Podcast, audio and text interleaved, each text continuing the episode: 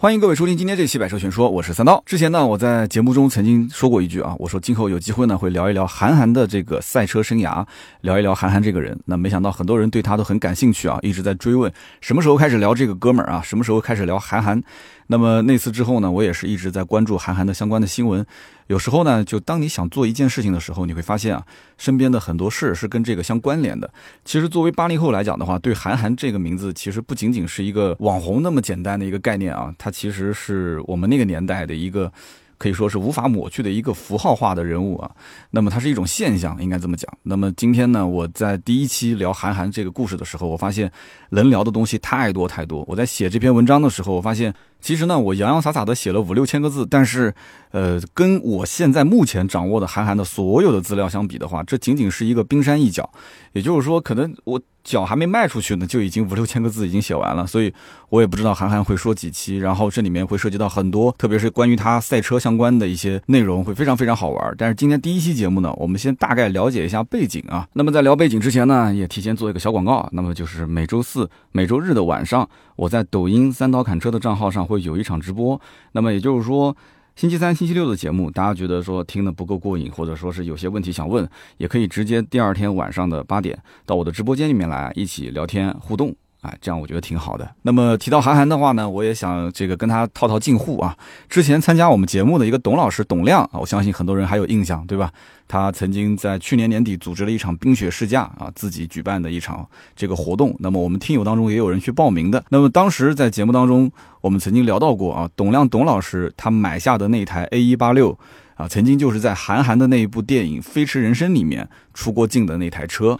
而且呢，这个董老师呢，目前是迈凯伦车队的车手。那么，同样呢，韩寒也是跟他是队友啊，也是签到了这个迈凯伦车队。还有呢，就是前段时间啊，我在听这个高晓松的《矮大紧直北》啊这一档节目，我相信有些朋友应该也在听，是吧？那这节目里面呢，其中有一段就是高晓松在八卦自己当年跟韩寒的那一场，其实也谈不上是骂战吧，就是他当时为了帮他的一个好哥们儿去站台，然后呢就说了韩寒几句。说这个还要起诉韩寒啊？为什么呢？因为韩寒呢，当时《三重门》的小说里面用了高晓松的一段歌词啊，说这是版权问题啊，当然只是吓吓他了啊，最后还是和解了。那么更传奇的还有一件事情是，有一年我在火车上啊，当时邻座的一位大姐跟我聊天，那个时候还不是高铁啊，那个时候坐的是那种面对面的火车。那么这个大姐当时跟我聊的时候说，她的亲妹妹啊，当时在上海。大学好像还没毕业吧，当时已经去到了韩寒的这个工作室上班，然后我就问他说：“哟，我说韩寒是我的偶像哎，我说那个韩寒怎么还有什么工作室嘛？”他说刚成立的一个公司，做了一个什么软件，叫叫什么一个，我当时就印象很深，因为这个名字很好记嘛，叫一个就是 one。然后后来呢？等到很多年之后，我再去了解到，哦，原来其实那个公司是韩寒刚刚才开始建立的。那么就是当时火车上邻座的大姐她妹妹，后来还加了她妹妹的微信啊。然后她妹妹当时就跟我讲，她说后来是去到了台湾啊，中国台湾是被偶像剧教母柴智屏看中了啊，看中之后呢，挖过去啊，可能是做一些影视剧的一些这个前面的写作的一些工作吧。那么这就是一丢丢啊，可能我跟这个韩寒稍微沾得上一点点边的，我所知道的一些事情啊，也是八卦一下。那么因为我们是一个汽车节目啊，所以呢，肯定要从赛车这件事上开始去聊韩寒的故事。但是呢，重头都是在后面啊，重头戏在后面。刚开始呢，我觉得聊韩寒这个人，我们还是得简单的了解一下他的出身背景，了解一个人的他的大概的一个。一个世界观、价值观吧，所以呢，我们可以从头开始聊起。韩寒呢，是一九八二年出生在上海市的金山区亭林镇啊。大家也知道，其实我的出生背景跟上海也相关啊。在上海呢，我也是待了几年，所以我相对来讲对上海也比较的熟悉。那么这个金山区应该讲是属于远离上海市中心的一个郊县了啊，什么奉贤、金山这些地方。那我在上海读书的时候，其实我玩的最好的几个朋友，其中之一就是一个奉贤人啊，我们喊他外号叫小奉贤。那么因为我们以前学校里面只是住得远的或者是外地的，是可以住校嘛，所以这个小奉贤有的时候是周末不回去嘛，所以我跟他在一起玩玩的就。关系不错，甚至前几天我去上海的时候，我跟他还在一起吃了一次饭。那么奉贤和金山是挨在一起的，所以呢，上海的一个郊区。那么上学那会儿，我就发现了，其实上海的什么崇明啊、奉贤啊、南汇啊这些地方的同学，其实和上海市区的同学有的时候啊就不太能玩到一块儿，就他们的说话的口音可能都不太一样啊。比方说像崇明人讲这个一个月叫一个月啊，上海人讲一个奥斗啊，所以他们说话其实我感觉就完全虽然是一个语系，但是就不是一个风格啊，所以呢，可能他们之间有一些玩不到一起。那么韩寒呢是出生在金山，那么其实。读到中学之前，其实都在金山。那么后来呢，又去松江，对吧？松江二中去读高中。那高中没读多久，后来就就不上了嘛。那么韩寒的爷爷奶奶其实都是农民，他的母亲呢是一名医生，他的父亲呢其实比较有才华啊，曾经是就读于华中师大。你想想看，韩寒是八二年出生，他的父亲我觉得应该五几年或者是六几年吧。那么他的父亲那个年纪，如果能上大学的话，应该。还是非常厉害的啊。那么中途呢，因病退学，后来就回家当了一名报社的编辑。那么一九九四年的时候啊，其实九四年离韩寒成名还有大概五年的时间，因为九九年的时候他是参加了这个第一届的新概念作文大赛嘛。九四年他父亲当时调到了金山县的呃县委县政府机关做这个机关内部的一个一个小报刊的编辑。但是我觉得其实这一条线是很重要的啊，因为他父亲毕竟是到了县委县政府啊，做了一个这里面的报社。的编辑，所以人脉关系还是比较厉害的，所以这一点我觉得后面这条线大家要稍微的注意一下。那么在韩寒出生之前，他的爸爸叫韩仁君，他爸爸当时就给韩寒这个名字就取好了。韩寒当时还没出生，他爸爸就已经想好了，不管是男孩还是女孩。都给他取名叫韩寒。那有人当时猜测说，韩寒是不是冬天出生的？所以就为什么要叫韩呢？其实并不是的，而是因为这个他老爸韩仁君啊，当时把这个韩寒的名字是本来用作自己的笔名，但是一直舍不得用。也就是说，他没有用这个笔名发表过任何的文章。其实这种感觉，我不知道现在的九零后有没有过啊？但是我们八零后曾经是有过的。为什么呢？因为以前通讯不发达的时候，我们曾经也用过笔名啊，比方说这个交笔友啊。啊，比方说那个时候刚刚开始有互联网的时候，我们在这个当还不叫微博啊，在博客上啊写文章的时候，我们也是很看重啊。如果我自己有一个非常不错的笔名的话，我我觉得如果文章写的不好，我都对不起这个名字啊。那么包括现在你说三刀，三刀呢都是跟百蛇全说是相关联的，其实也是一样的啊。所以我觉得我不能对不起百蛇全说，也不能对不起三刀这个名字，江湖上的这么一个名号。所以呢，我也是比较看重自己所出的这些内容啊。关于韩寒这孩子的培养，我觉得其实靠的。还是家庭的这种熏陶，所以他父亲本身也是个文化人，对吧？他的母亲又是一个医生，那肯定也是一个文化人。所以这个家庭里面，我觉得整体的氛围就是孩子还是会啊由父母多多的陪伴，然后父母肯定是也希望他多读书。韩寒就是从小就喜欢看书嘛。啊，就是这种真的是龙生龙，凤生凤啊！老鼠的孩子会打洞，所以呢，那就是经常读书。那经常读书读多了以后，就肯定想写点什么东西嘛。所以从小学开始，初中，那么韩寒就写了很多的一些文章，然后经常也投稿给杂志。那么韩寒小时候喜欢看这个郑渊洁的《童话大王》，哎。八零后应该都有这样的一些回忆啊，我当年也是《童话大王》，基本上每一期都不落啊。我我我这个关于什么皮皮鲁啊、鲁西西的故事，我到现在都还有印象啊。在当年可以讲，因为动画片也不是很，也不是说经常能看到，不像现在网络那么多的资源，对吧？可能回到家里面就那么一两个台，放来放去就那么几个动画片。然后父母还不让看，所以那个时候其实有一个《童话大王》这样的一本杂志，对于我们现在来讲，就几乎等同于玩这个王者荣耀了，可以这么理解啊。那当年真的那比什么名侦探柯南这些是出名的多了啊。所以郑渊洁也是我们当年的偶像啊。但是没想到郑渊洁有一年真的就坐在我的旁边，我们俩都坐在第一排。是喜马拉雅的一次颁奖啊！哇，我当时心情真的是特别特别开心啊！竟然能跟郑渊洁这位童年的偶像坐在一起呢，很遗憾啊，这个没有加到他的微信，只是相互打了个招呼。哎，我说你好，郑老师，我是我是你的粉丝，我是当年的偶像。那郑渊洁对他来讲的话，八零后，对吧？那人人他他都是别人的偶偶像，所以我觉得他应该也也不稀奇了啊！你好，你好，你好，因为郑渊洁当时出了一个应该是叫皮皮鲁还是鲁西西的一个故事机。啊，我不知道现在这个机器卖的怎么样，和喜马拉雅合作的，所以 有过这么一次机会。那没事的时候呢，其实韩寒也会写一些文章，然后父亲帮他去投稿，对吧？投到什么少年文艺啊这些刊物，最后也是被啊有些文章被刊登出来了。在那个年代，其实对于像我们这种人啊，就是这种八零后，如果自己的文章在杂志上面变成了签字，我的天呐，那真的我觉得应该讲还是会膨胀一段时间的啊。我觉得应该是这样，因为毕竟是是学生嘛，不管是初中生还是小学。那真的是会非常非常开心。哪怕就是报纸上的一个豆腐块啊，或者是杂志里面的一个边角的位置啊，刊登出来，我都会觉得哇很厉害。而且我个人其实有点想法，就是他父亲应该多多少少在这个杂志圈子里面会有一点点人脉关系啊，因为毕竟他父亲也是个编辑，而且是那个年代的大学生，我相信应该多少还是有一点。所以这个是不是他的文章能那么顺利的被刊登，有韩寒本身的才华的一部分，可能也是不是有他父亲的这个关系的一部分，我不得而知啊，只是猜测。但是呢，韩寒在那个时候开始，其实可能在他父亲的眼中，包括韩寒自己也觉得他的写作的水平应该讲还是可以的啊，内心还是有点小膨胀，但是表面上来讲呢，还是变得比较的这个装的谦谦虚一点吧啊，谦虚。那么韩寒的父亲呢，在二零零八年写过一本书，叫做。儿子韩寒这本书今天在网上还是可以买到的啊，就叫儿子韩寒，然后作者韩仁君。那么其中呢，他讲了很多韩寒的小时候的一些故事，我觉得都比较琐碎啊，所以呢就不在节目里面一个一个的说了。但是其中有几件事情，我觉得比较的有典型意义的，我就拿出来跟大家分享啊。比方说，这个韩寒在一年级的时候，他的语文考试考了九十九分啊，大家也不要觉得是什么很厉害的，因为我们家女儿现在就一年级嘛。考个什么双百、三百的，我觉得很正常啊。语数外三个一百分都很正常，因为一年级还拉不开什么差距。小朋友的这个学习成绩基本上是在三年级之后啊，稍微的复杂了一点之后就开始啊，就有有拉开差距了。谁是能学的、会学的，谁是不会学的、不能学的，这个时候，所以三年级也是基本上考虑学区房的时候了 啊。如果能学的话，就往好学校送啊；不能学的话，那就啊，就就就顺其自然吧。所以呢，他当时韩寒在一年级考了一次九十九分啊，语文。那么他把一座桥就是座位的座写成了一座桥，就是坐在地上的坐。那么这就被扣了一分。结果呢，这韩寒就不服啊，然后呢就找老师理论，说这个字典上讲这是可以通用的。老师也不服啊，老师说那你翻字典给我看。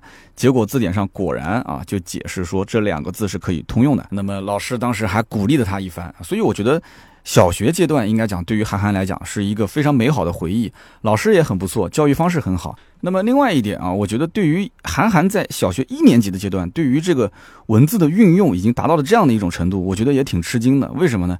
因为我们家孩子现在这个功课，我虽然没有那么多的时间去辅导，但是我也会去看一看他的考试成绩，然后哪边错了是怎么错的，他是知道。但是粗心错掉的还是根本就不知道啊，是一个知识的盲区。我也会去了解一下，我就发现现在的孩子基本上他能把老师教的东西能学会啊，那我已经是谢天谢地了。如果说能像韩寒这样，啊，在语文。写作文的时候能把这一个字写错了，老师如果我家女儿肯定就一座桥错了，那就改呗，对不对？她还能去反驳老师，我的天，我觉得真的这种事情是不敢想象的。最起码在目前我女儿这一个年级里面，我没有见过谁能这样去反驳，然后打脸老师的事，我真的是想都不敢想啊。那么这是韩寒的父亲当时在这本书里面是亲口说的。那么韩寒父亲还说，这个儿子呢小时候还喜欢写笑话啊，就说明韩寒小时候也是个段子手啊。然后呢投稿给故事会，那故事会这本杂。杂志，我相信大家就不要多说了吧，应该人人都知道吧。我记得前一段时间，去年年底的时候，我在火车站，我还买了一本故事会，但是我现在真的是看不下去啊。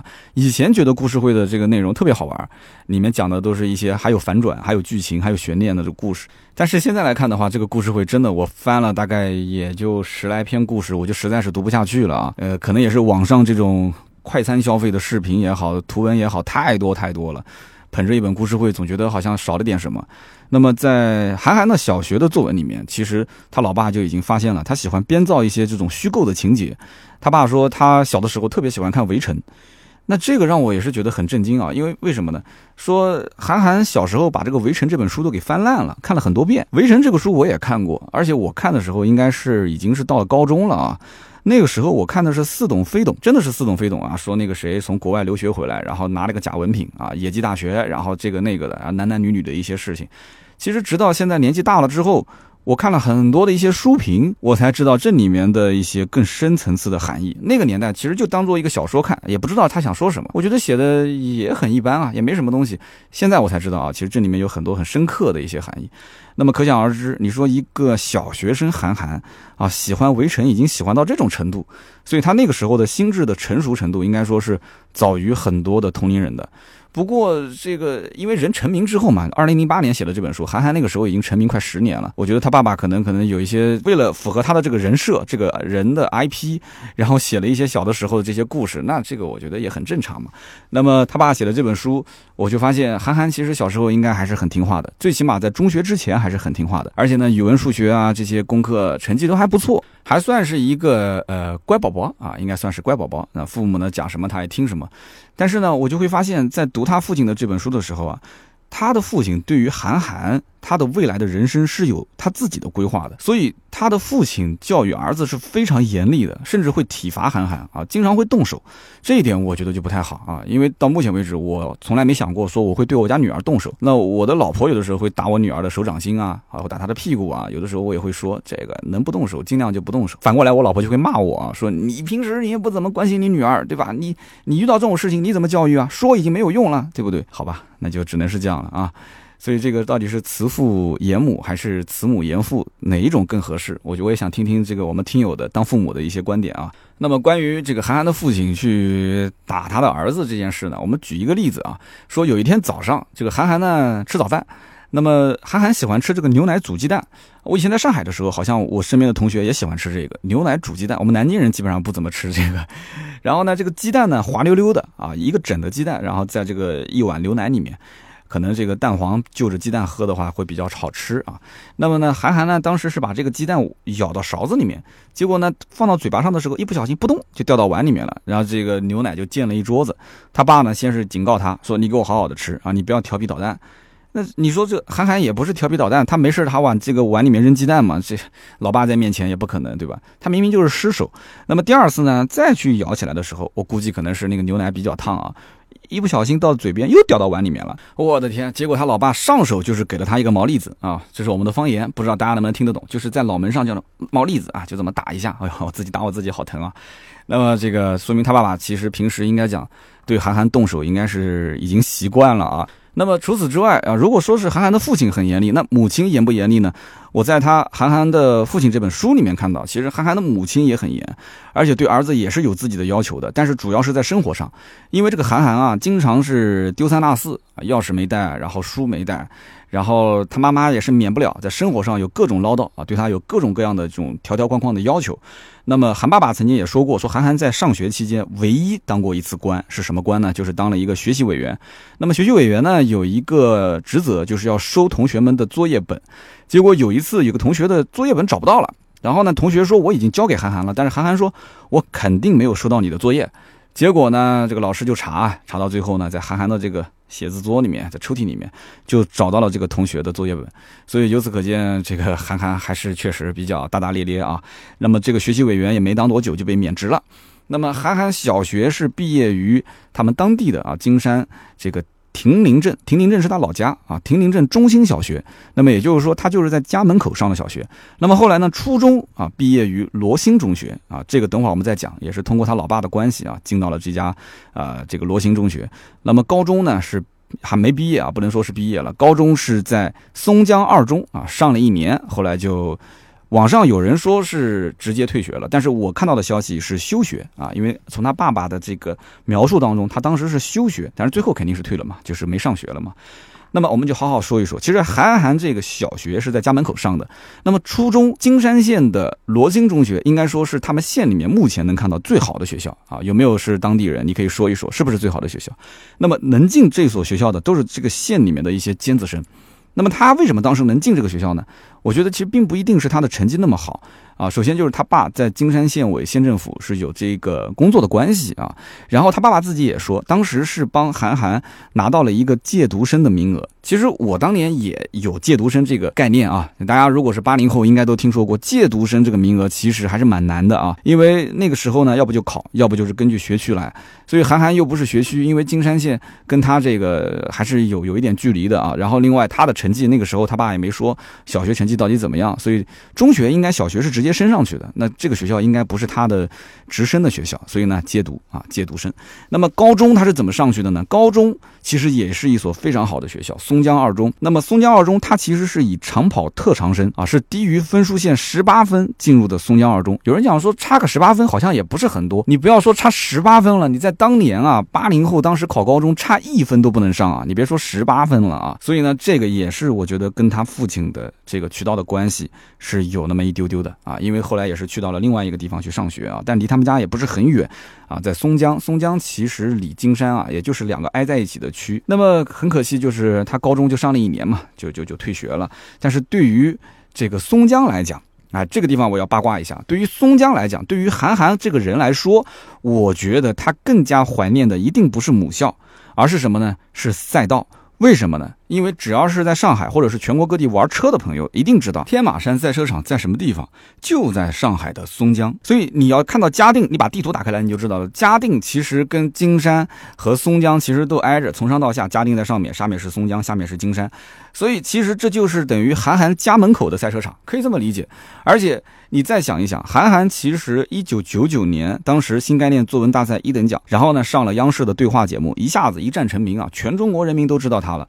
两两。千年开始办理退学，零一年、零二年就是陆陆续续的开始出版小说，赚了很多的钱。有多少钱呢？在那个年代就已经赚到了几百万。然后到二零零三年开始进行职业的啊，所谓的这个赛车手的生涯。其实这个时间点跟整个的天马山的这个筹建到运营这个时间点是完全吻合的，就可以说等于是韩寒在自己家门口找到了一个乐子。完了之后呢，说哎，把兴趣爱好当成一个职业去玩也不错。那我觉得这个真的是有天时有地利也有人和啊。如果我们家门口的这个。万池赛车场在当年，如果也是九几年的时候去建的话，那说不定当年我也我也退学，我也去玩，然后说不定我也成为赛车手，有没有这种可能性啊？啊，很可惜，这个南京的万池离我们家太远了啊，都已经要交过路费了啊，要到了这个下面的县城，离的是太远太远。所以我个人分析啊，其实韩寒啊，他这种批判应试教育的萌芽。应该是在他的上中学的阶段，是在罗兴中学这个阶段，也就是，呃，他在去到这个松江上高中之前，在金山当时的县城里面，他的父亲当时把他弄到了一所重点中学。那么这所中学其实也是有很多的尖子生，而且据我推测，他父亲可能是把他放到了重点中学的尖子班，还不是一般般的这个这个班级。因为我们都知道重点中学有快班有慢班嘛。为什么我这么讲？因为当时韩寒进这个班的时候，他的摸底考试是全班第四十二名。但是实际上，他的这个成绩在全年级当中还是能排到中等偏上的，所以我就推他其实这个年级里面应该是有慢班的。如果韩寒当时在慢班里面，他的成绩并不算差，但是结果呢，就一直在这个快班里面，就一直是这个班上的倒数后十名。那么为了提升韩寒的这个成绩呢，他的妈妈也是很辛苦的啊，就是从老家搬到这个学校附近来住，然后每天还要再回到单位去上班，晚上回来去辅导韩寒的作业，而且读初中这段时间。韩寒一直是戒毒在他的亲戚家的一间空房里面，所以我相信这一段经历对韩寒的这个人生的影响是非常非常的大。他父母是这个希望孩子将来能能成龙成凤嘛，所以呢就希望有好学校，然后进快班。结果韩寒在学校里面压力特别大，很压抑嘛，对不对？抬不起头啊，成绩一直都很差。然后回到家里面又是寄宿在他的亲戚家，这种寄人篱下的这种，我的妈，我都不敢想象啊！如果让我在我的亲戚家生活，然后读书要读那么几年的高中或者是初中的话，我是。接受不了啊，寄人篱下，在学校，在家庭里面，所以呢，这个我觉得对他的影响应该非常非常的大。那么在罗星中学，他每次考试都是倒数，对吧？后十名。那么韩寒心里面很清楚，如果说每门功课都想追上来，基本上是不可能的，因为都是学霸，同学都是学霸。但是呢，如果说什么数学啊，就是物理、化学这些比不过，那也就算了啊。这可能我本身就不是这方面有天赋的。但是语文这方面他不服，他认为即使在重点中学，他从小就写作，而且很多的一些他的作品不是我前面说了嘛，杂志上已经刊印出来了，都印成签字了。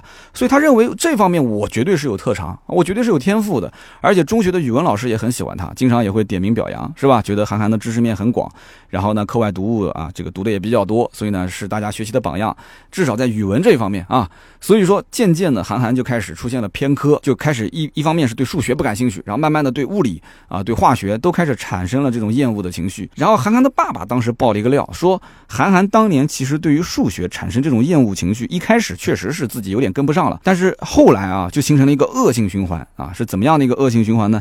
就是他的数学老师。啊，当时本身因为韩寒是拖后腿了嘛，数学老师觉得也是脸上没有光嘛，就是自己班上有那么多的尖子生，结果就是你拖后腿。然后呢，平时韩寒还调皮捣蛋啊，经常作业不按时交啊，然后上上课也讲话，好像跟我以前也很像啊。所以说，数学老师呢，就有一段时间啊，把韩寒的座位直接就排在了。讲台的侧面就跟老师的讲台是平行的，这个位置比第一排还要靠前啊！就如果我的听友里面以前有调皮捣蛋的，应该就知道这其实是一种屈辱啊！真的，这这是一种，只要是上课你坐在这个位置，相当于背后等这所有同学的目光，你心里面就像万箭穿心那种感觉。为什么我能说出这个话？因为我有过，我有过站在最后一排，有过坐在第一排的经历，我都有过。因为我小时候也调皮捣蛋啊。然后他爸爸讲说，韩寒其实当时的这个近视也是那个时候啊落下的。为什么呢？因为坐在第一排的最侧面，那个看黑板有的时候都看不清啊，甚至就有可能会形成斜视。那么初三有一次数学测验的时候，哎，韩寒可能这个临时抱抱佛脚啊，就考了一个高分。平时呢都考七八十分，结果那一次超常发挥考了一百分。数学考试考一百分，对于他们的数学老师来讲的话，韩寒这种人是不可能考到一百分的。还记得我曾经讲过吗？我说在。国产车和合资车当中，有的时候就这样，对吧？国产车考一百分，你认为他是作弊，但是合资车呢，对不对？哎，合资车呢，他其实考七八十分，他说，哎，这是偶尔发挥失常。所以学霸和一个学渣之间，他有的时候就是会被老师戴上有色眼镜去看待。果不其然啊，这个老师当时就把韩寒喊到办公室，说：“你把这份试卷给我重做一遍。”大家想想看啊，这是何等的屈辱啊！这就是对你的彻底的不信任。对不对？双方都失去信任了，那就根本就不可能当好朋友来相处了嘛，对吧？你还是个老师，按我讲，其实这份试卷他完全可以不做，为什么呢？如果你说我作弊，那你就现场抓我的证据不就行了嘛，对不对？你回过头来让我再写一遍又怎样呢？但是呢，因为毕竟是一个学生嘛，对吧？老师的这种威信毕竟还在，所以韩寒就只能再写一遍啊。那么写的过程当中，这个试卷有一道题印的不是很清楚，然后韩寒就问老师说这道题是什么意思？哎，好了，给老师逮到了。老师说，哎。你这个考试你都不记得这个题是什么意思了，你还能考一百分啊？你做过的题你都不会啊？啊，好了，所以这个事情就不用说嘛，肯定又是叫家长，又是批评，又是这个又是那个的，所以断定韩寒他是作弊才考了一百分。这件事情对于韩寒的心灵伤害应该说是。非常非常的深啊，这也是他爸爸在当时写的这本书里面亲口所说。那么在读初中的那几年啊，老师跟韩寒的父母告状，那简直就是家常便饭的事儿了，对吧？那么韩寒的父母那个时候的教育方式也是比较的火爆，对吧？韩寒的父亲只要一听说老师要告状了，那免不了就是一顿拳打脚踢啊，甚至有一次还冲到学校，直接就是暴啐了韩寒一顿。所以韩寒的父亲也说啊，其实回想起来，当年。呃，一方面其实学校啊这种教育方式有待商榷啊。那么另外一方面呢，老师其实也是着急了。那么在家长的这个耳边煽风点火啊，相当于是借刀杀人啊，这是打双引号的借刀杀人。所以呢，这应该讲有的时候啊，很多人的家长都是想把孩子送到名校啊，送到好的这个班级里面，跟一帮好学生在一起。但是啊，真的是名校不一定就能出好学生，真的不一定能出人才。你看看这个韩寒的父亲写的这本书，你就知道了。他父亲是在小学的时候很淡定的。我看他父亲的之前的文章讲，小学的时候希望韩寒只要健康成长就可以了啊，只要韩寒这个在学校里面顺其自然的，对吧？能学就学，不能学嘛也就顺其自然。然后你看他写到后面的时候，到了初中那一段。我的天哪！那他父亲就是，只要是有一点点不按照他这个学校的或者是父亲的这种意图去做，那上来就暴啐一顿嘛。所以韩寒为什么在初中他就能写出那么多带有愤怒情绪的批判性的这种文章？我觉得跟这个有非常非常大的关系啊。他在初中的时候，他会把自己的这种愤怒的情绪写到他的这个写作里面，对不对？我们讲这个愤怒出什么？愤怒出两种人，一个呢，愤怒出诗人。对不对？第二种呢，愤怒出饶舌歌手是吧？哇，那个饶不饶舌歌手又又切克切克，天天就饶饶什么东西呢？饶的都是批判性的。饶舌歌手如果不批判，天天都是啊 peace and life，那这种歌有什么好听的呢？所以我们可以理解，韩寒当年就是有了这一股情绪，所以呢，再加上他之前小的时候本身就有写作的功底，所以才有了后面的那些文章。但是那个时候初中啊，韩寒的心思一大半已经不在学习上了。那么到了快中考的时候怎么办呢？所以说还是有底子的，韩寒应该说是一个很聪明的人。他如果当时要是遇到好的老师，好的这种就不是顶尖的学校，就跟他差不多的学校，一直能在学校里面排名，好比说班上前十名啊，年级前二三十名啊，韩寒可能将来也是一个能上一个还不错的高中，还不错的大学，最后就顺理成章的进到一家公司里面，成为一个啊，可能也算混得不错的一个人才吧。那么他可能将来说不定还会成为一个汽车媒体人，是吧？哎，汽车自媒体嘛，韩寒开个抖音啊，说哎，你看我做抖音了啊，我是韩寒，我是一个车评人，他说不定也会走上这条路，是不是？但是呢，韩寒最后呢就成绩不好嘛，但是最后中考前恶补了几个月，竟然还考得不错，所以说他还是有底子的。而且让人大跌眼镜的是什么？他平时极其厌恶的数学，我们刚刚前面一直提到他数学成绩并不好。但是人家中考恶补了之后，满分一百二十分，大家猜他考了多少分？中考一百二十分满分数学啊，考了一百一十四分。我的天，几乎就是满分啊！但是他最擅长的语文竟然在中考只考了九十多分，这是他爸爸在那个书里面写的。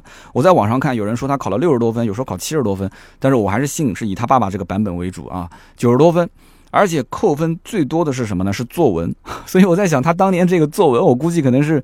呃，观点太犀利了啊，这个语言过分犀利啊，所以不太符合应试教育的风格。所以最终呢，韩寒的中考分数是四百六十分啊，就是上海的中考高考分数线应该是比全国都会低一些。那么在初中阶段，韩寒当时还拿到了金山区中学生三千米长跑比赛的第一名。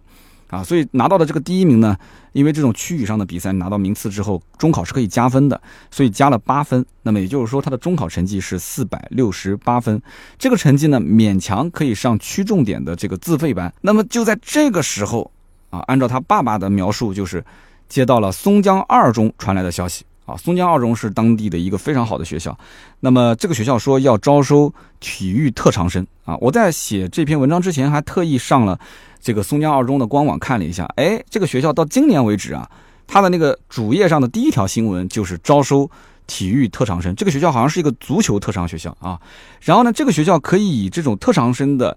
名额，然后呢，降低分数线，甚至是免试入学。所以，因此这个学校的分数线当时是四百八十六分，但是韩寒只考了四百六十八分啊，等于是掉了个个儿。四百六十八跟四百八十六差了十八分。但是呢，因为有这个体育特长生的这样的一个名额，所以据说啊，按他爸爸讲，就是当年啊，校长啊，包括几个呃面试的老师就把。呃，韩寒喊到了操场上，让他跑了一圈，跑了大概一千五百米啊。跑完之后成绩非常的好，结果就觉得这是一个好苗苗啊，是一个非常不错的将来可以培养的好的人才，所以就破格录取了，就进入到了这样的一所重点高中。嗯，其实我觉得这段描述呢，应该也是隐去了很多东西啊。我觉得这种好事一般人啊，可能不太能落到自己头上。啊，首先呢，肯定是韩寒还是有一些这个跑长跑的这个才华的，对吧？毕竟是跑了一个区里面第一名，这个应该造不了假。他总不能说把其他人都买通了，然后让韩寒一个人去跑，那么应该说还是有实力的。那么其次就是你光有这个加分，有这么一个奖，你就能破格进到这所学校吗？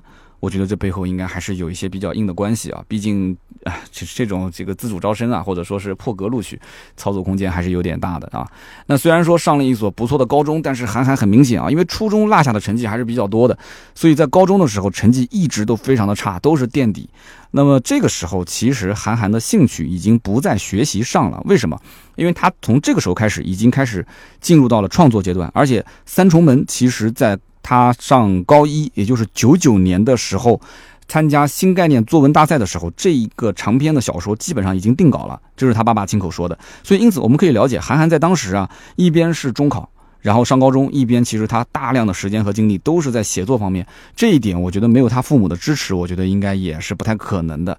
所以在当时，他的成绩一直偏科，一直不是很好。然后父亲最后呢，帮他去进行休学，我觉得跟他当年写作有很大的关系。那么。有人看过韩寒的这个就是手稿的话，应该会发现韩寒其实写字写得非常好看，钢笔字写得很好看。所以你要知道，在那个年代，啊，在那个年代，不管是考试也好，还是说去投稿也好，如果你写着一手非常漂亮的字的话，这篇文章就算他啊投稿你就是评审的委员，他没有仔细阅读，就只要一看这个卷面，就会觉得非常漂亮。那就很遗憾，我的字写的很丑，所以我当年哪怕有一些观点，我觉得我的语句各方面写的也挺好的，但是老师不会给我高分，因为我字写的太丑了。所以这有的时候就是这样嘛，没办法。所以呢，我在想，韩寒当年的投稿为什么会经常被一些杂志选用啊，选上？这里面有一部分的原因就是来了那么多的中学生的投稿，但是韩寒的字写的确实很漂亮啊。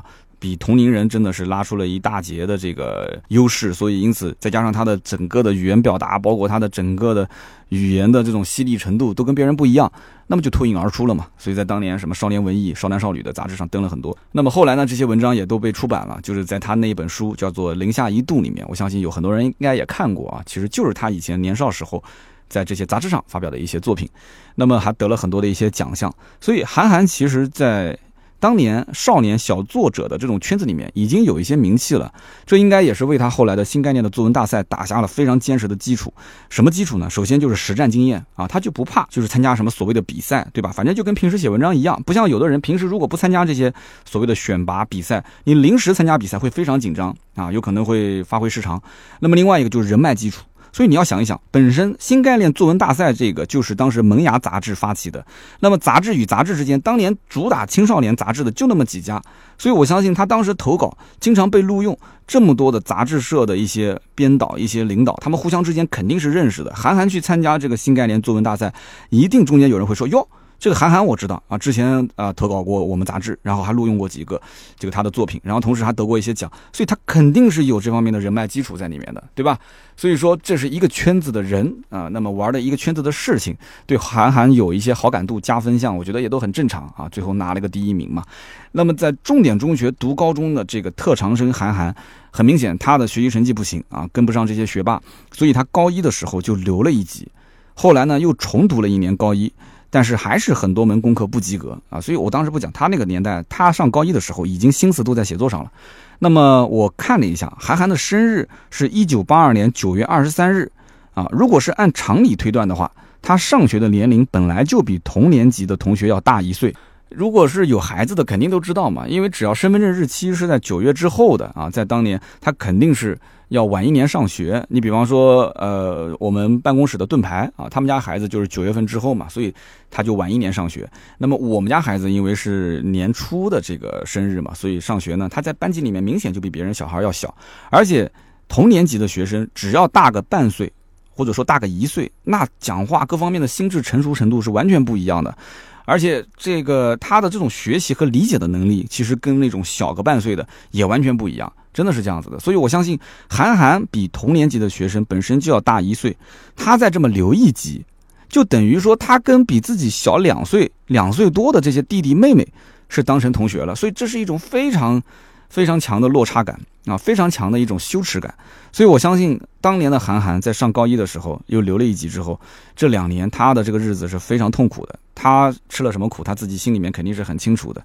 那么两千年的三月十八号的晚上，三幺八啊，校长打了个电话给韩寒的父亲，说：“那我还是建议你的儿子啊，干脆就休学吧，你先休一年看看后面怎么说。”所以说在四月份的时候啊。韩寒就正式办理了休学手续。那么目前网上就两种说法嘛，有人说他爸爸直接给他办了退学，但有人说是休学。这个报道虽然不统一，但是可以确定的就是，两千年之后，韩寒就再也没有再回到学校去继续上学了啊，这是个事实。不过在一九九九年的时候，其实韩寒以这个杯中窥人这一篇文章就获得了全国首届新概念作文比赛的一等奖。这件事情其实当时啊，应该说震惊了不少人。但是这件事情是怎么被最后发酵出来的呢？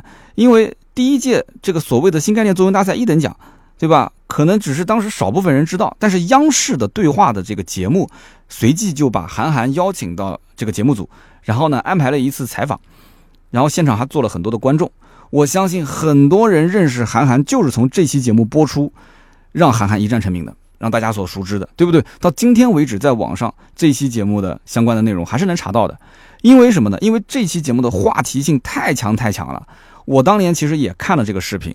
这个对话节目的安排当时是这样的，就是先让两位老教授啊坐在韩寒的旁边啊，简单的就评价一下韩寒，对吧？那这个教授的评价呢，还算比较客观啊，但是这里面也带了一点点的劝导。啊，和教育为什么呢？因为毕竟是央视这么大的平台，还是要以应试教育为主，对吧？韩寒这个毕竟是一个特殊情况啊，就简单的说一说。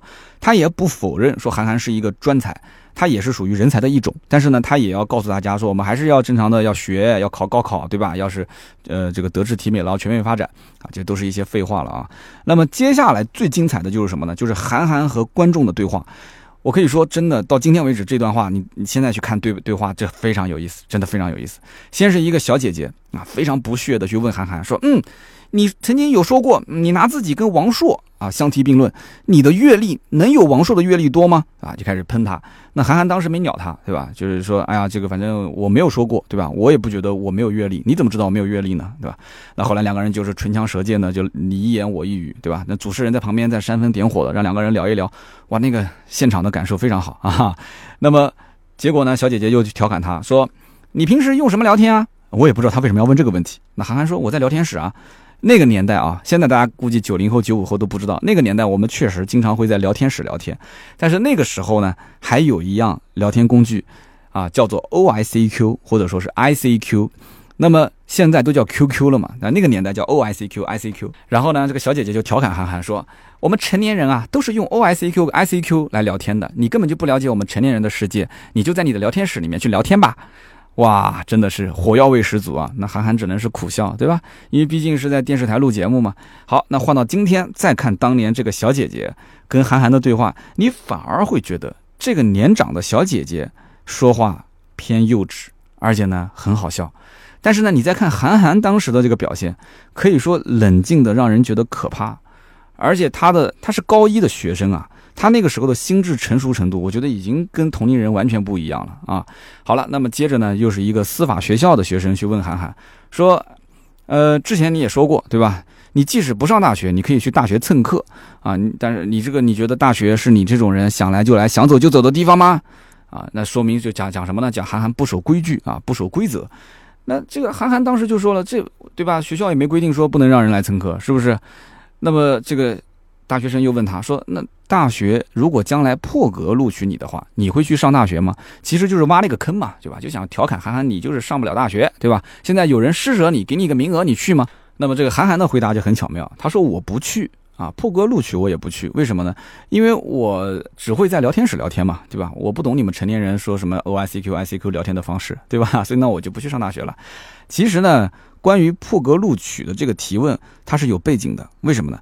因为当年这个新概念作文大赛啊，它的背景就是七所重点大学联合萌芽杂志共同举办，这都是极具影响力的，不管是学校还是杂志。那么大学嘛，就像南大。北大像这种学校，你想想看什么概念啊？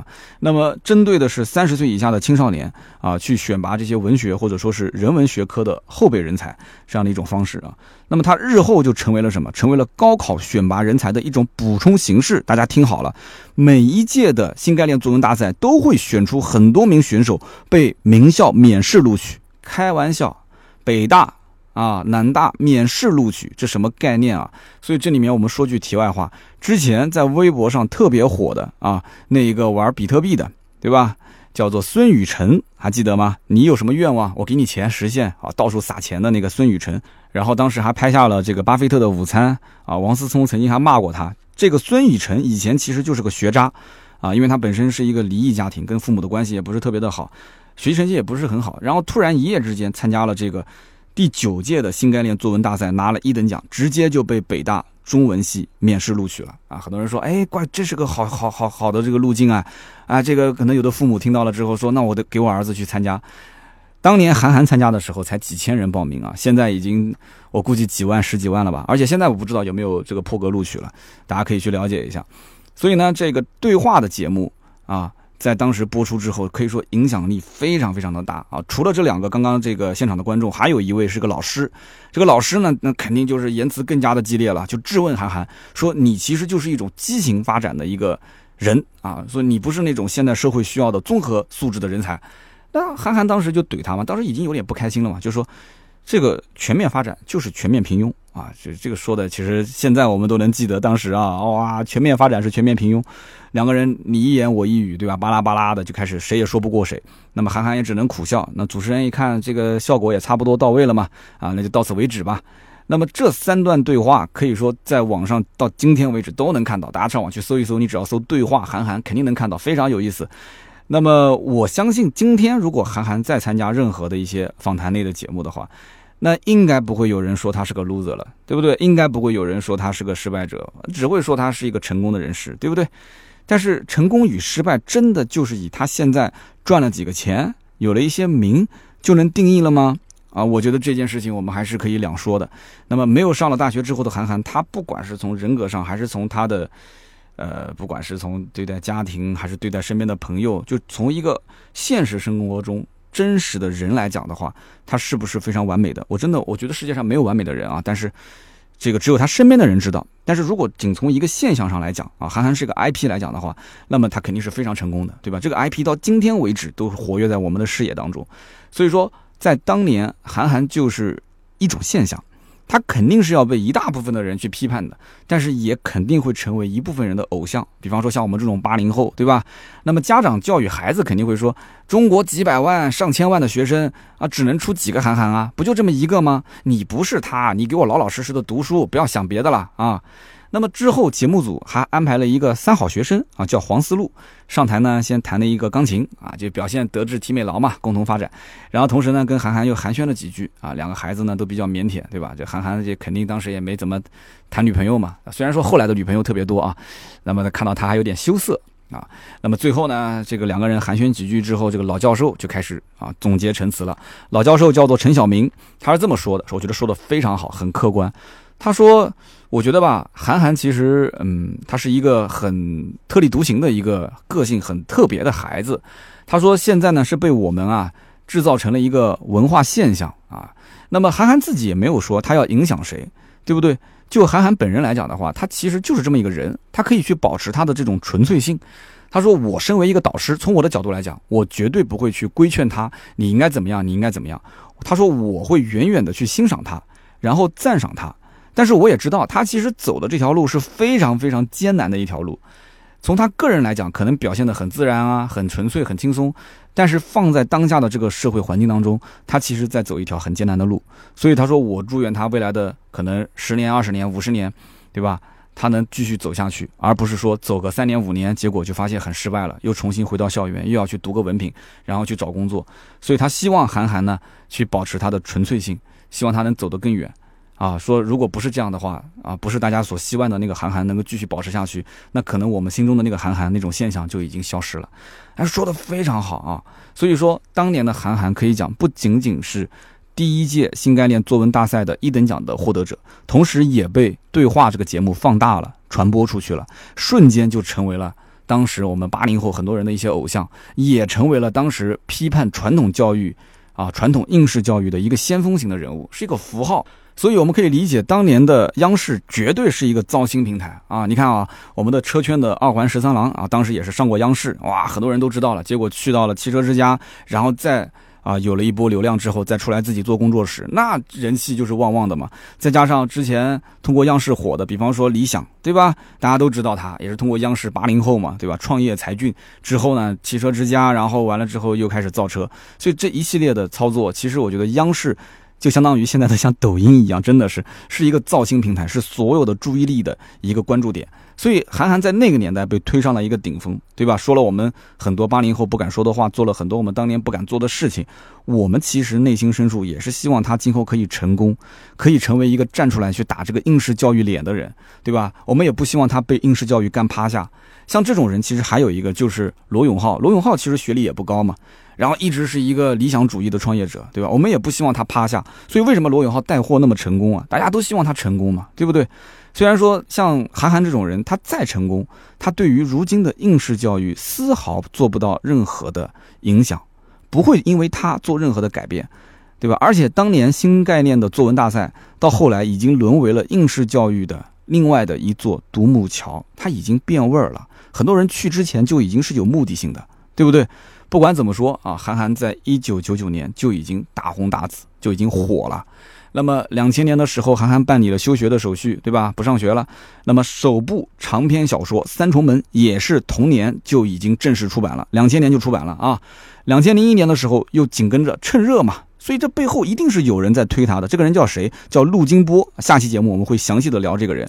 所以两千零一年的时候，韩寒就紧跟着推出了《零下一度》，一下就成为了全国图书畅销排行榜的第一名。那么到了两千零二年的时候，又出版了小说《向少年那飞驰》。所以一年三年，一年一部小说，那赚的是盆满钵满。就像现在这个抖音有了流量之后嘛，下面加一个小黄车，对吧？有流量之后嘛，就做直播，赶紧去赚钱嘛。因为就趁这个。你不知道能火多久吗？趁现在火的时候赶紧啊，对吧？他当年只不过难度大一点，要写小说啊，小说来发这个出版，然后呢挣钱，挣了几百万啊，有人说上千万，也不知道当年具体挣了多少，反正肯定是百万计数的。所以说，当年韩寒退学的时候，老师问韩寒，他说：“哎，你休学之后靠什么养活自己？”韩寒说：“我靠稿费啊。”然后整个办公室的老师都笑了。其实当年内心真正在笑的应该是韩寒。韩寒当时应该是跟陆金波啊已经聊过了，他知道这个书一旦要出版之后，通过他的这种人气，在全国去发行卖出来的这个稿费啊，就是他所谓的稿费啊，就版权的费用，他到底能挣多少钱？老师当时你想在两千年的工资一年才挣多少钱？韩寒随随便便挣几百万，还上什么学呢？对不对？只不过老师认为你是个退学的学生，你是个渣子，对不对？所以韩寒心里面其实有一万个草泥马飞过。他心里面一定是憋着一口气的，但是他也知道，其实根本饿不死嘛，对吧？我的几本书只要一推上市，这运运作嘛，这大家反正就是尝个新鲜，哪怕就是买第一本看看，哪怕写的就是跟垃圾一样，我第二本不买呗。哪怕哎，结果知道第一本还不错，那么第二本还是有人买，第三本还是有人买，那不就挣到钱了嘛，对吧？所以韩寒休学之后。啊，他通过稿费赚到了第一桶金啊，背后跟这个叫陆金波的人到底是什么关系？陆金波又是何方神圣啊？改天我们下期节目再继续聊。那么这个陆金波又是如何在帮助韩寒商业化运作方面那么的成功？那么最终让韩寒这个个人 IP 至今还活跃在我们的视野当中，又是背后什么样的一个团队？那么韩寒又是又因为什么原因呢？他最后又玩起了那么烧钱的赛车运动呢？普通人想成为一个职业的赛车手，到底需要花费多少钱？那么什么样的一个途径？那么韩寒的赛车水平到底又是什么段位？那么这些问题呢？我们在下期节目当中啊，会一一给大家进行解答。那么关于韩寒的故事，其实还有很多非常有趣的边角料啊，比方说，哎，他和几个女性朋友之间的爱恨情仇啊，有妹妹也有姐姐。那么以及他当年在微博上那一场非常著名的骂战，还有。啊，方舟子质疑韩寒的文章是有人代笔的这个事件等等等等，那就韩寒真的到今天为止，韩寒都是一个非常具有话题性的人物啊。如果大家爱听的话，后期呢我们也会放在韩寒的这个专辑里面啊，一起做给大家听。那么好的，以上呢就是今天这期节目的所有的内容，感谢大家的收听和陪伴。那么关于韩寒的故事，大家有什么想要说的啊，想要聊的，或者说。引起了一些八零后的回忆，说说自己以前上学时候跟老师之间的故事，都可以在我们节目下方去留言。那么留言评论呢，是对主播最大的支持。我们也会在评论区抽取三位，赠送价值一百六十八元的芥末绿燃油添加剂一瓶。那么最后呢，做一个小小的通知：上周末啊，我们百车全说的车友会啊，也是正式成立了啊。二零二零年的六月六日是我们。这个 ATC 百车全说车友会正式成立的日子，以后呢，我们一周年、二周年，然后三周年的时候，我们可以搞点小活动。二零二零年六月六号，大家只要记住六月六啊，我们车友会成立的日子。那么为什么叫 ATC 呢？我上期节目应该也解释过，叫 Auto Talk Club。Auto Talk 呢，就是我们百车全说的英文名，因为 Auto Talk 点 CN 这个网站这个网址就是我注册的啊。那么我们当年这个 logo 一个吐舌头的一个轮胎，这个 logo 当时成立之初啊，logo 的版权，百车全说和 Auto Talk 的这个版权啊，不是版权啊，叫做商标啊，商标我都已经注册了，所以我们这个车友会叫 Auto Talk Club，叫 ATC 车友会是这么来的。群里面到今天还是很多人在问啊，在解释一下。那么我们的车贴。啊，通过我的好朋友，一个非常有名的设计师，真的是很厉害的设计师啊。他帮我去设计，设计出来之后呢，我看到有人讲说，还是想贴百车全说的那个 logo，还是想有百车全说四个字。但是呢，我的个人建议是，既然是车友会，就应该有车友会的符号，对吧？所以呢，就以 ATC。但是 ATC 的 C 的那个圈圈的中间有一个轮胎吐舌头的 logo，还是比较醒目的。如果大家想要这个车贴的话，可以联系盾牌。啊，我们已经上线到微店了。那么这个车贴这两天就已经开始制作了啊。那么大家呢可以找盾牌去购买啊。但是这个车贴呢，可能制作还需要一段时间，我估计可能得半个月左右才能才发货。所以希望大家耐心等待。你可以先呃提前可以先购买，或者你等到我出来之后再买也没有关系啊。现在只是一个车贴的一个 logo 的设计，呃打了一个样，但是已经很清楚的能看到贴在车子的什么位置，大概是什么效果。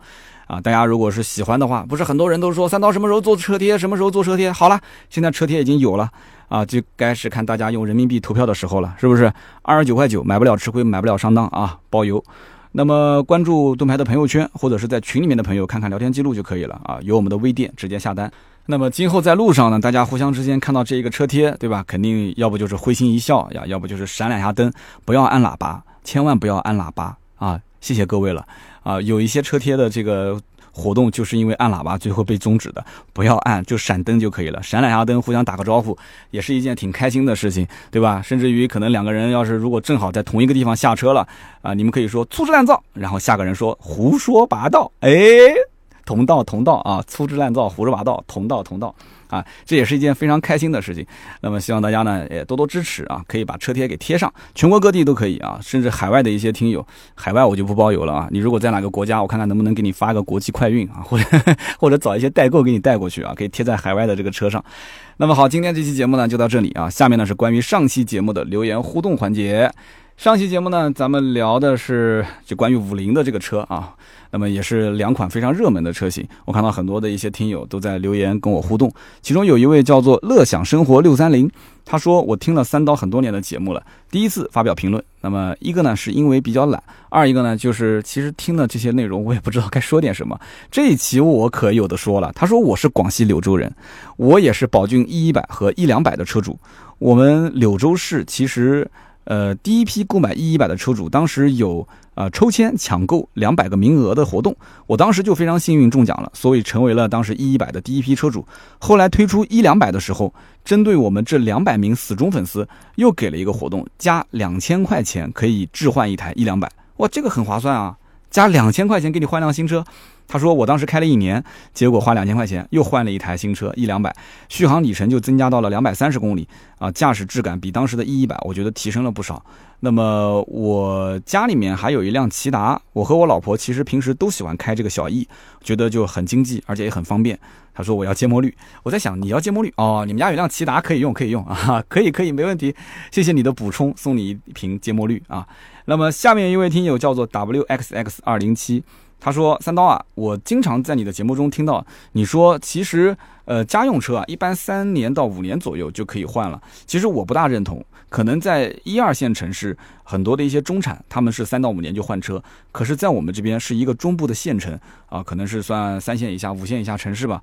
我们周边的车辆基本上都是五年起步，至少也要开到呃五六年，就是六年免检之后，我们才会有想换车的这个想法。”那么这可能是一个平均数字吧，就好像你说的这个就中国人民的这个平均收入一样，啊，谢谢，也是谢谢大家的补充。可能因为我在做这个节目的时候，我也有我自己的生活的一个圈子，也有我自己的一些可能经常接触的人啊、案例啊，所以经常有的时候在节目当中我说话就是以我的这个环境来做判断，那我以后会注意的啊。谢谢 wxx 二零七。那么下面一位听友叫做小牛听音乐，他说啊，终于翻牌翻到我的前东家了。那么也就是说，他以前是在五菱公司上班的啊。他说：“三刀，我给你纠正几点。第一个呢，这个是南宁，不是西宁啊。要可能当时我这个口误说错了啊。他说第二一点就是为什么青岛当时会是第二批，就是支持这个宝骏的一个一个城市，是因为五菱在青岛有分公司啊。谢谢补充。他说第三一点，我在柳州待了三年啊，也算是个老司机了。”我可以告诉你，一系列在当地基本是横扫所有的政府机关，为什么呢？因为大多数都是免费提供的啊。那么第四一点，柳州其实没有三刀你说的那么大啊，不是什么这个大城市，说从这个东头到西头，其实开车一个小时基本上也就够了。但是我。其实，在想柳州，可能你指的是不是就这个城区啊？它下面是不是还有县市、呃县城，包括乡镇啊这些？如果加在一起，是不是会非常的大啊？这个有待考证。他说第五一点就是港股上市的那个不是上汽通用五菱哦，虽然说这两家是已经联金了，所以呢，这个需要给大家补充一下。非常感谢，非常感谢。上期节目录完之后，确实也有很多的朋友陆陆续续的会有一些。啊，就类似是这样的一些补充和建议。那这一条呢是比较完整的，谢谢小牛听音乐。那么以上三条留言啊，就是我们上期节目的这个获奖的听友，希望大家呢尽快去联系盾牌，每人获得价值一百六十八元的芥末绿燃油添加剂一瓶。当然了，也希望我们今天节目下方多多留言啊，我们也会抽奖。那么我们的车贴大概在两周左右会做出来。那么后面有一段时间呢，我也会抽取一些车贴送给大家。那么有人讲说啊，三刀抽车贴了，我就不买了。哎，兄弟们。不至于吧，二三十块钱的东西啊，这是一种心态啊，早买早得，早贴早开心。那如果说你一定要等抽奖，也 OK，多多留言，包括我们的订阅号，后期也会抽一些车贴，都没有关系的啊。甚至于线下的活动，以后我会经常组织。那么线下活动参与的话，我们也会去送一些车贴给大家。好的，那么今天呢，就节目到这里告一段落了。那么感谢大家的收听和陪伴。那么如果想联系我们的话，可以加微信四六四幺五二五四跟盾牌联系。那么我们这期节目就到这里，我们下期接着聊，拜拜。